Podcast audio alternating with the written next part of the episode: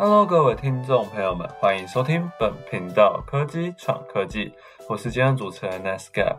本期的主题呢，要来聊聊当今天护国神山的竹山人踏上了衔接产学落差的行列时，我们今天的来宾邀请到的是目前在台大的领导学程担任教授，然后过去曾在半导体业翻滚了四十多年的杨光磊老师，来跟我们分享。事不迟疑，进到今天的主题。主要就是因为我们其实对于实习到底能给我们带来些什么，都有一些误解，所以就请光磊老师来跟我们说说，大家对实习的一些看法会是什么？首先呢，就是市场上的实习计划其实有很多，像是很多大公司啊以及学校都有在举办各式各样的实习计划。那还蛮好奇的是，老师到底是看到什么才会想要再去创这样子的联盟，然后甚至是在台大开了一场新的这样子的实习课程？其实啊，我从在美国啊自己的求学经验，跟我自己两个孩子在美国大学的一些经验啊，我们一直认为在大学中的实习的比重啊是一个非常重要的部分。那红曲产学联盟本来设立目的当然不是为了实习而设立。我们事实上，横曲想要做的事情就是啊，希望在大学这个阶段培养每一个啊有想要发展他自己天命之癌的的年轻人，帮他们从自己的天赋兴趣出发，到他未来的直癌的规划，找出一条最适合自己的路，克制化的路。那这里面牵扯到一些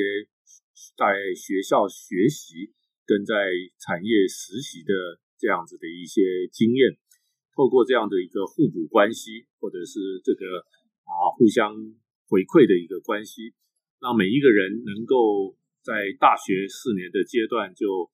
就能够理解自己最适合的未来的方向，然后实习只是其中的一部分。原来如此，那就是像国内的实习内容就。光磊老师所看的，跟可能国外您的儿子啊，或者是其他的实习计划，又有什么样的差异？可能跟我们分享一下，就是为什么国外的实习可能对你来说可能会是对学生比较有帮助，反而国内的实习究竟是有什么样的一些缺漏呢？那我自己在国内的实习经验是我在啊大学念书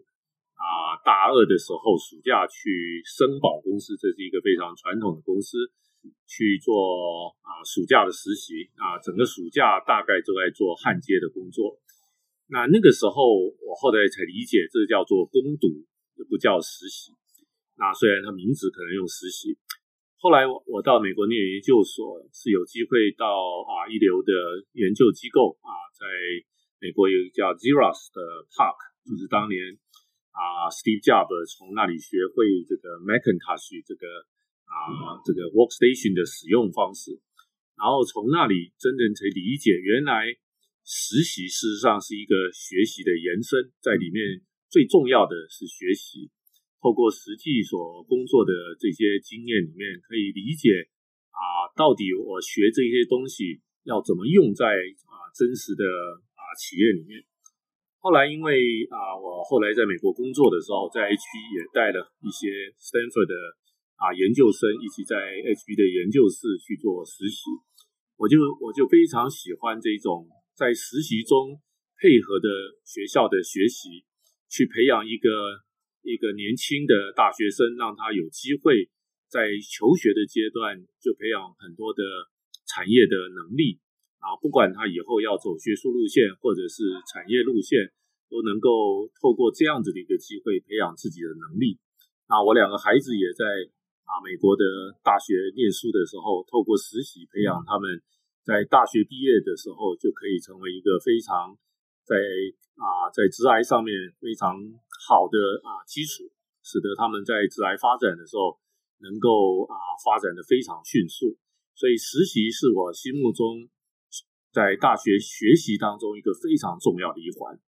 嗯，的确如老师所说，就是现在的台湾很多实习计划的确。就是有听到一些学长姐跟我分享说，就是进去真的是就是做的事情，可能就一直在那边盖印章，或者像在就是攻读一样的工作内容，可是真的是不一定能学到东西。那的确如老师所说，实习真的对我们来说是一个，就是你在进入职场前一个很重要的学习。而就是还蛮想请老师以一个就是那么多年的老江湖来跟我们讲讲一个问题。这问题是很多的大学毕业生都有遇到，就是他有一个创业的梦，但他究竟是要在大学毕业后就立刻能做创业呢，还是他应该要等到先进入职场去滚一滚？出来再去实现他的梦想。以目前台湾的教育的结构，从小一直念到大学，甚至念到研究所，啊，绝大部分的孩子学生，事实上啊，并没有啊，并不足够培养一个真正创业家的能力。OK，所以从我的经验啊，从四年前我从台积电退休以后。我也一直在台湾的新创产业参与，也做过投资人，也带过一些啊辅导一些团队。我后来发现，绝大部分的问题出在于啊，不管他是从技术出身，或者是他有一些什么样的特殊技能，可是啊，大部分的人缺乏一个市场观。就是说，做这件事情到底在市场上面怎么创造价值？这件事情，这个不太容易从学校的训练里面培养出来。所以最近这几年，我因为我发现这个成功率实在太低，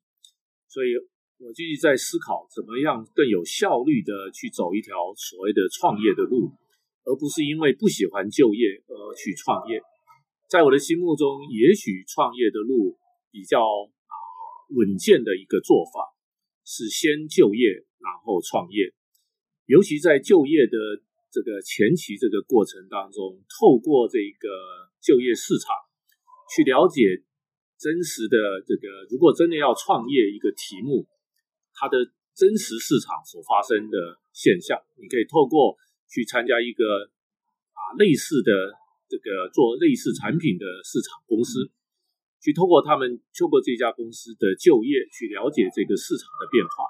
从中间里面去找寻到一个很好的切入点。比如说，有些大公司不想做的所谓的 niche market，可是它事实上是有真实需求的。虽然它市场不大，可是它有市场需求。也许就从可以从这个角度切入到市场。如果真的要创业，是透过就业的市场机会去学习，把。把就业市场当成另外一个研究所训练，然后啊培养自己真实的创业能力，这样出来成功的机会会大很多。嗯，的确如光老师所说，现在很多的新创就是他们还是都就是太着重于他们有什么样的新鲜技术，但是他们并不会去真的去研究说这市场到底需求是长什么样。但是如果我们今天真的是有一个这样的梦，就是我们先踏入了这样子的产品市场去先做一个了解的话，我们就可以先去做一个像。让自己有一个早鸟报的概念，在那之后就可以先了解这市场，才能更准准确的找到那痛点，而不是只是从我们的想象中或者从我们的经历中而已。那接下来一个问题就是，就是实习对我们来说重要性究竟应该是探索未来，还是就是我们在那过程中去做一个学习？因为很多人可能投实习，他就是像有听过，可能一个微软的专案经理前辈有分享过，就是他之前底下来。投实习的一个学生，就是直接跟他说：“哦，我投实习就只是觉得这公司不错啊，然后想试试看这产业是不适合我。”那这样心态到底是不是正确？我觉得啊，实习的确包含两个层次，一个叫探索，一个叫培养能力。那只是可惜的是，在台湾的过去从 K to twelve 的教育到大学的教育，因为绝大部分是托是在做知识学习。所以，所以很少能够有机会去探索，所以常常实习变成只是用来做探索用的，就是先进去以后，然后啊先确定我适不适合走这一条路。所以，当所有的实习都如果百分之百用在探索，我个人觉得是很可惜的一件事情。那绝对需要探索的层次，但是如果在心态上面，除了探索以外，能够加深更多的培养能力的层次，OK 啊，这这这在心态上面一个转变，不要只做探索，一边探索一边培养能力，因为因为既然能够到一家所谓的大的公司或者是一个企业，不管是大小的企业，能够去看到里面学啊学到啊能够学到的东西，其实不应该只是在看看适不适合我。OK，如果它不适合你，事实上还是有很多东西可以学习。嗯，如果适合你，那你更应该要学习，因为这可能是你未来要走的路。所以我觉得重点是把自己的心态弄好，进去就是要学习，那探索。是在探索跟自己的对话，这两件事情应该并行，可能是五十五十，可能是七十三十，但是最好不要百分之百的只在探索而已。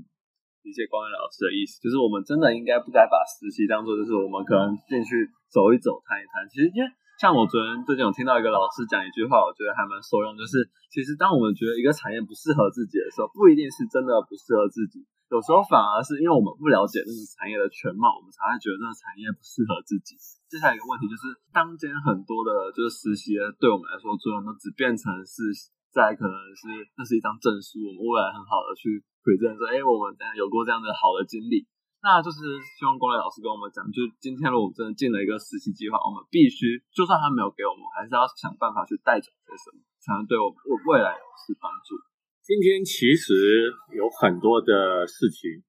我们今天从学校念书啊，为什么要读书考试？嗯，然后为什么最后有个成绩单？为什么最后有一个文凭？这个概念叫做证书概念，就好像我们去做了一件事情啊，有一个文凭，有一个证书贴在自己身上。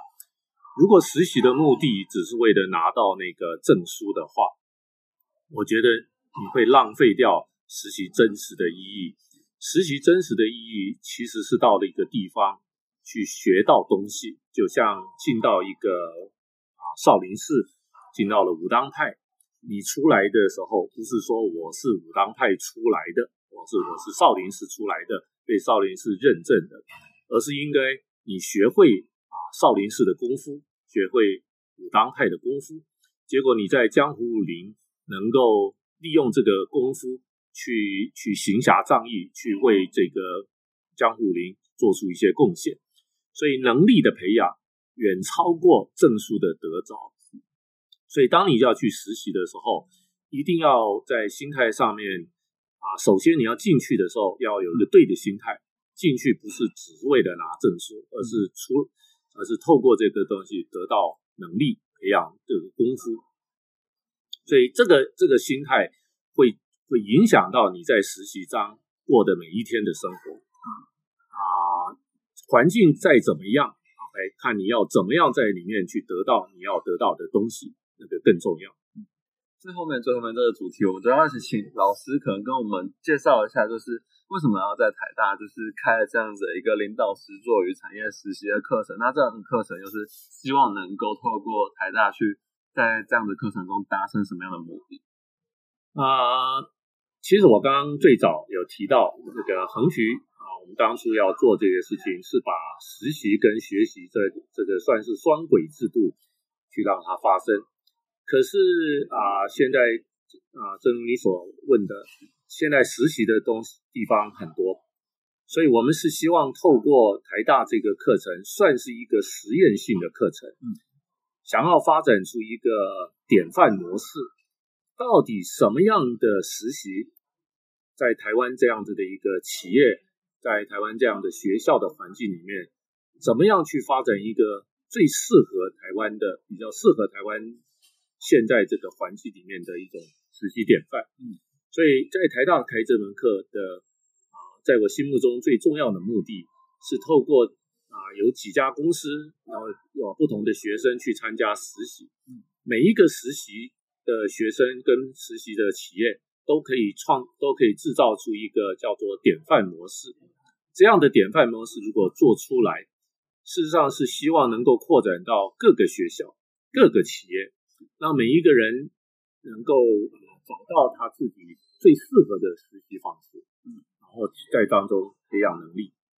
原来如此，原来这样的课程是为了去打造一个像模组化的概念，让之后如果这样子真的是成功的一个模式，一个是典范的话，那这样以后可能不管是企业跟学校都能效仿，那我稍微做一下重点整理，就是其实我们以后找实习的时候，绝对绝对一定要让我们心态摆正，我们不能只是把它当做一个去学去找到一个可能好的证书对未来的履历加分，而在那过程中，我们真正的去学到什么样里面的功夫，如同我们可能就像我刚刚讲的，我们进了少林寺，进了武当派，不可能就只是刚刚要了一个，哎，我是里面的入室弟子，但是我们真的应该要拿一些功夫出来，我们以后才能应用在职场上。那接下来主题呢，我们就要来深入的去了解光磊老师的过去。光磊老师过去有跟我提过，说就是他之前在就是那样子考试为这种时代中，就是他市场都很得意，因为他不管是考国中、考高中的时候，甚至是考大学的时候，就是都能够获得一个很好的成绩啊，然后都上了首府之类。那我们跟请老师跟我们分享，这样子成绩好，对老师来说，可能对未来有什么样的影响？可能是一个。枷锁吗？还是可能是一个更好的出路的模式啊？过去台湾的教育大部分走的是精英教育路线啊，我们用同样一种方法教所有的学生。那我们教任何课程都要让他成为专家，比如说数学课就要成为数学家啊，美术课要成为画家，要啊国文课要成为文学家。我们用我们一直用所谓的精英教育的方式去培养一些人，可是真正能够透过这个精英教育得到所谓成功路线的，大概只有百分之十不到。OK，那在这个精英教育所产生出来的成果，当然是有一些成果。那我自己啊，因为啊过去一直深受精英教育的影响，嗯。那我有很多的同学啊，包括联考状元啦，包括各式各样的啊部分。那我往往觉得后来常常在啊这些精英教育里面，所谓的第一名的人，所谓的状元的人啊，往往后来会有一个叫做成功者的啊的一种啊，称之为咒诅法啊，这样的成功者很容易的就走到一个所谓的。固定模式，比如说啊，毕完业以后到职场上面的的最好的企业啊，从求学一直到工作，一直走一条精英的路线，所以他的路似乎被限制住了。然后后来大部分人可能会选择去当教授。OK，那可是我同时看到当年很多所谓成绩不好的人，后来他们在事业上面，在很多地方。事实上，有一些很特殊的成就，往往可以突破原来考试制度下面的一个啊所谓的这个限制，所以常常最后，我反而认为它变成是一种祝福，它它它不受这个读书考试的一个限制，反而机会无穷啊，没有 nothing to lose 啊，去发展它真正它所可以发展的部分。所以考试制度适合一部分的人，我也许把它定位在前面百分之十，或者是成绩很好的这批人。嗯，可是绝大部分的人必须要走出一条非考试制度。可是当我们把所有的重心放在那个前百分之十的人的身上，我们似乎是在牺牲掉另外百分之九十的人。这个对于一个国家人才培养是一个很糟糕的一个。一个投资报酬，在我心目中，所以，所以这是为什么啊？我们想要啊，透过这个能力培养，而不是啊所谓的成绩培养来的角度去培养新一代的啊这个人才。嗯，那还蛮好奇，就是老师刚刚提到说，就是你可能就是觉得这样子是一个束缚。那像当年的你曾经就是，所以你当初选择离开台湾的这样的业界环境。踏出美国去也是因为觉得希望去打破这样子的限制吗？还是其实是另外一个？其实，在我毕业的年代是一九八一年，就是民国七十年。OK，那个时代啊，可以说是没有太多台湾产业，台湾的产业像是一片荒芜。那科学园区才刚刚要成立，可是你到科学园区去参观，全部是黄土一片。那我自己在大二的时候，刚刚有提到去了森宝的啊，森宝公司去做暑假实习，也许叫暑假攻读。那一份工作让我做完了以后发誓绝对不要在台湾做事。事实上是啊，那个时候台湾的产业环境，我认为糟糕到啊，让我不愿意待在台湾。当然，后来我很多同学留在台湾，他们就因为这个荒芜的环境，可以打造出一个从无到有的世界，嗯，机会无穷。那所以，所以这个啊，刚刚提到这个啊，有很多的事情促使我到美国去，嗯，啊，有很多因素。当然，当然在那个时代，所谓的恶劣的环境，其实算是对我来讲是一个祝福，让我愿意离开台湾的舒适圈，去到美国去闯天下。OK，幸好在那个时候，因为有奖学金，不然的话我也没有足够的钱，家里没有钱。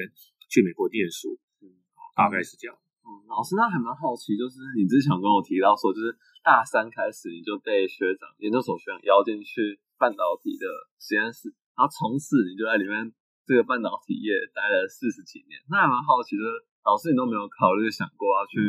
转换其他的跑道到其他的产业嘛？怎么会愿意在这样的产业留了四十几年？它半导体对你来说有什么样的致命吸引力？其实那个时候，一九七七年、一九七八年。大三的时候，真的就一头栽进半导体。原因是说实在的，那个时候我完全不知道什么叫做半导体产业。嗯，啊，那个时候去只是因为我的数学、物理、化学还不错，然后通常要念这个领域的人需要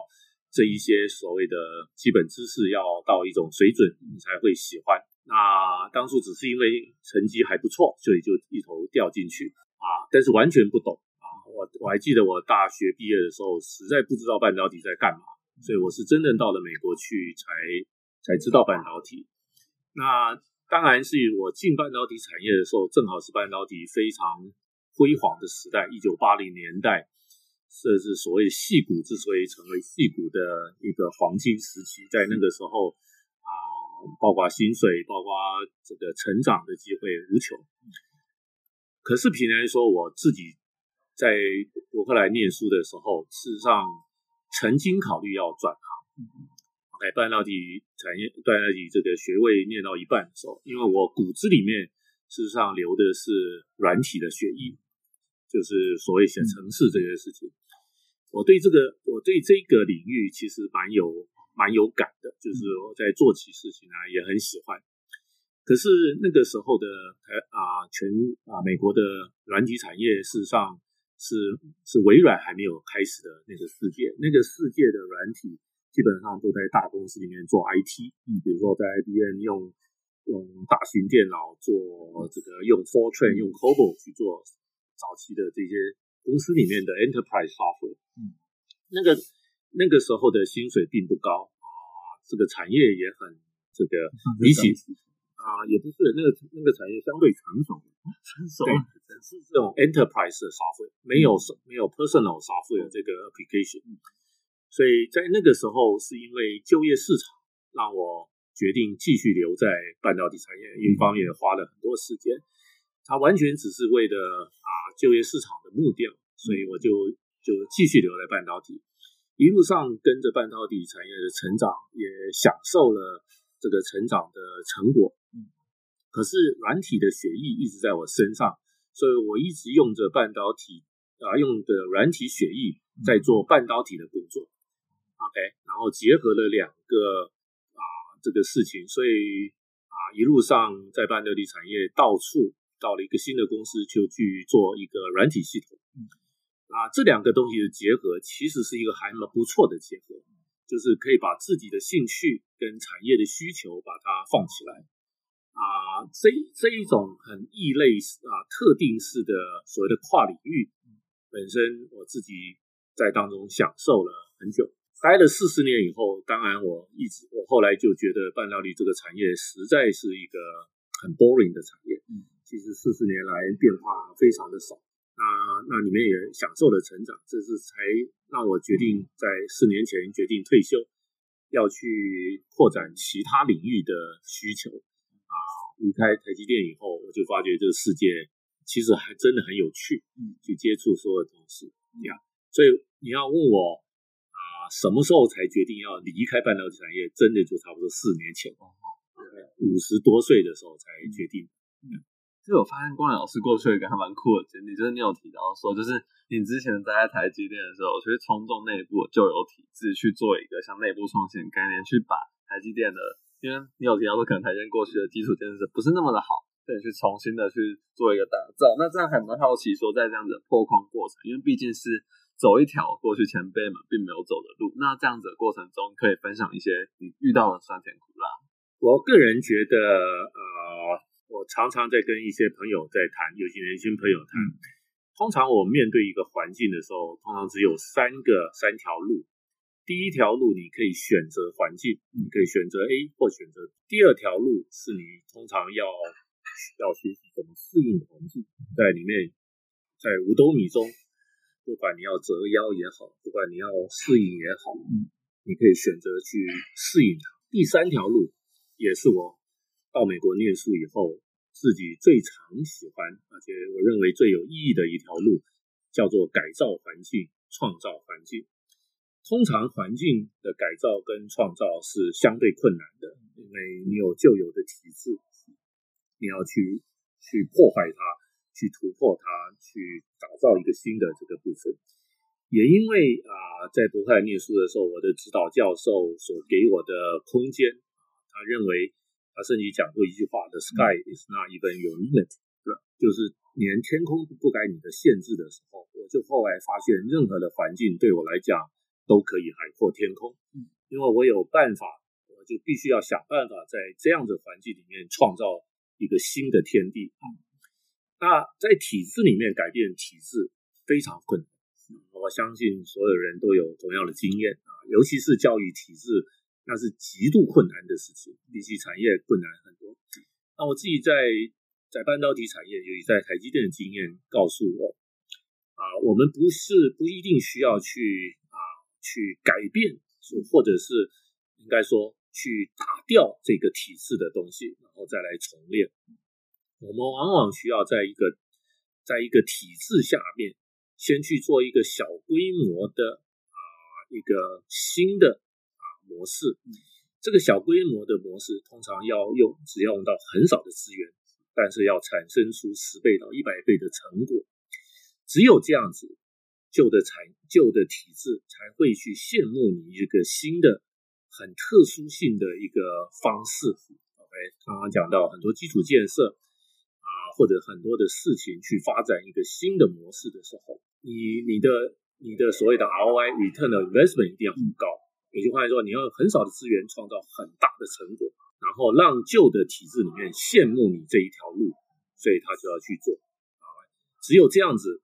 在体制里面去改革，才有机会成功，也不会遇到那么多的挫折。原来如此。那接下来就是因为刚刚就是光良老师有提到说，成绩好在那个时代对你们来说是一个咒诅。那为什么反而光磊老师会跟我当初最近有提到说，就是产业好对我们现在的人来说也是一个咒诅？就是或啊，首先成绩好不一定完全是咒诅啊，但是可能有一部分是咒诅。嗯啊，这个咒诅是他会给你一个偶包的的的的的形象啊，让你反而不敢突破你的偶包形象。OK，那产业的成熟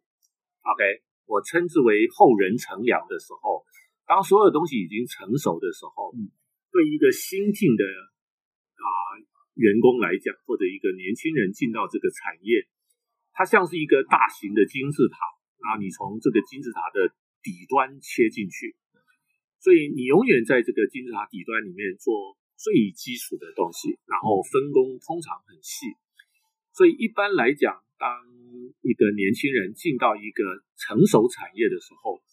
他的竞争力相对是弱的。OK。跟一个完全没有还在成长的时候，你进去的感觉是完全不一样的。因为当一个旭日东升的产业，当事情不成熟的时候，它其实机会无穷。当当你一个成熟产业，有点像夕阳无限好，几度夕阳红。当虽然它的产业的结构是很棒的啊，已经成熟了，可是你进去。就是进到夕阳，大家都知道，夕阳下一步就是就是黑暗，是黑夜，对不对？当你在的黑夜的时候，事情就是照着那个模式去走的时候，你要突破、要改改变，非常的困难，因为它有一个大很大的包架袱。所以，所以我自己在观察到，尤其是前一阵子到了美国去，在这一段时间，嗯我我很明显的感受到，在美国的年轻人通常走的都是旭旭日东升产业，也就是还在成长的产业，而比较人很少人愿意走到一个夕阳产业或者成熟产业。所以，所谓的成熟产业的咒足，就是因为它成熟了，它是越有经验的人越老越值钱的产业，所以反而给年轻人的机会变得少。我年轻人要选择，应该去走一条旭日东升的产业。嗯啊，但是这也是台湾过去这几年啊，旧型产业啊越来越成熟，也越来越大，所谓的护国群山，都都其实在某种程度上表表现出来它的成熟产业的好处，啊对一个国家当然有很多的好处，可是同时这样子的一个祝福啊，这些对国家的祝福，也常常对于年轻人变成是一种咒诅。虽然他可以在里面拿到还不错的薪水，可是他的成长会变成非常的有限。这也是这也是我觉得台湾需要去发展更多元、更能够新兴发展的一些产业结构。那需要需要去去有一点平衡去做这样的事情。不会让大企业持续的去抓住这一块市场，让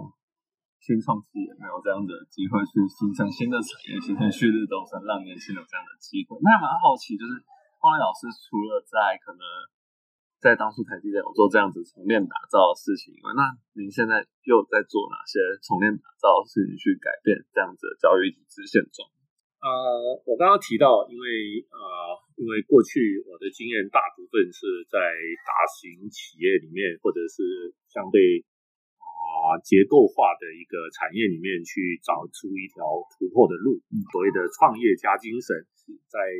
在内部去做打造。那我我认为教育这个产业大概也是属于这个类型，因为教育是针对人的啊，针对于一代的年轻人。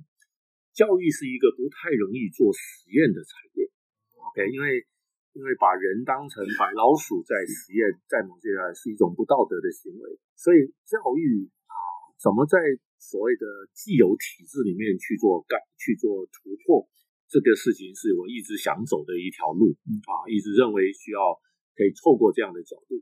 过去台湾从教改的角度一直在走一个所谓的体制外的路线。啊，这个当然我觉得很好，也适合某些人啊。台湾的实验教育在台湾在全世界算是一个很啊，算是很突出的表现，也还不错的一个方式。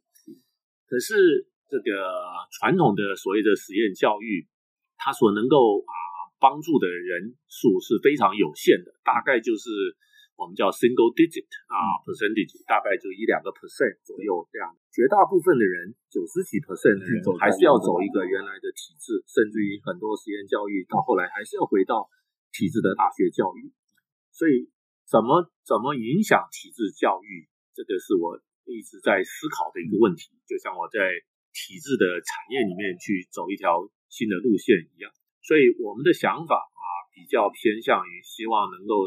透过一个体制的啊环境，就是大学这样的一个场域，去啊扮演一个所谓的啊帮助者的角色，而不是一个主导者的角色。我们我们不我们不会去成为一个主人啊。从某种意义上，地头蛇是大学啊，我们在旁边进来是在帮忙大学，让他们能够能够随着这个市啊这个产业环境的变化。市场环境的变化，去做啊、呃，在体制里面的改良嗯，OK，然后我们可以啊、呃、注入一些资源来帮助呃大学比较缺乏的资源，我们透过这个资源进来跟大学合作，让大学端啊、呃、去做它的改变，然后真正影响的主要还是大学生本身啊、核心的啊、呃、思维是这样。并非说就是可能把鱼全部都给我们吃，而是去教大学生去如何去钓鱼，去把这样子的事情达成这样的目的。那最后一个问题就是，因为其实很多的访谈都会可能像做这种教育型节目，都会说可能请可能来宾对什么大学生说一句话，但我想要一个不一样的形式，因为毕竟在访谈老师的过程中，我也是在记录老师过去的历史，然后就想老师可能对未来自己说一句话。啊，其实我在几年前在脸书上面给自己一个墓志铭，叫做 Human Ecologist。嗯。因为我我一一路上经历过台湾的这个早期的那个成长环境，一个相对比较啊比较这个单纯的一个成长环境。后来有机会到美国西谷然后，在美国的企业学习到一种不一样的啊职场环境。后来再回到台湾啊，在半导体产业啊做了一些事情。我一直觉得环境是一个很重要的一个因素。刚刚我特别提到有三种路线，所以我我就把自己定位成，我希望能够在我有生之年，成为一个能够像是一个生态循环的一个帮助者，让这个，而且这个生态循环主要是针对人，而不是针对所谓的花草树木啊、空气、阳光、水啊。能源啊，油吐这些，而是针对我我心中最重要的，叫做人。怎么让人成为万物之灵？怎么让人在在一个好的环境里面啊，自然的成长，吸收这个环境里面的空气、阳光、水，嗯，让它像是一个种子一样，能够长成大树，然后庇荫其他的人。这个是我啊。所谓的终极目标哈，所以我把它当成墓志铭在看啊，在我自己未来有限的时间，去努力的去啊帮助这个环境变好，不管是在大学的求学环境，包括企业的职来环境，或者其实我们现在还想要从大学往高中端去走。原来如此，那我最后面就是从老师的人生经历有获得了一些还蛮多的收获。其实就是像特别跟老师提到，就像我们今天很多时候应该也都要去为五德米折腰，在那样子的限制之下，我们应该要尝试去做一个，就是让自己并没有说就是呈现下去，而是去做一个创新，在过程中去找到你可以突破的机会去破框，就是不一定你要说打掉这样的体制，也可以进行像老师强调有个概念叫重练打造。那我们今天的频道就到这里结束，谢谢龚海老师今天的分享，拜拜。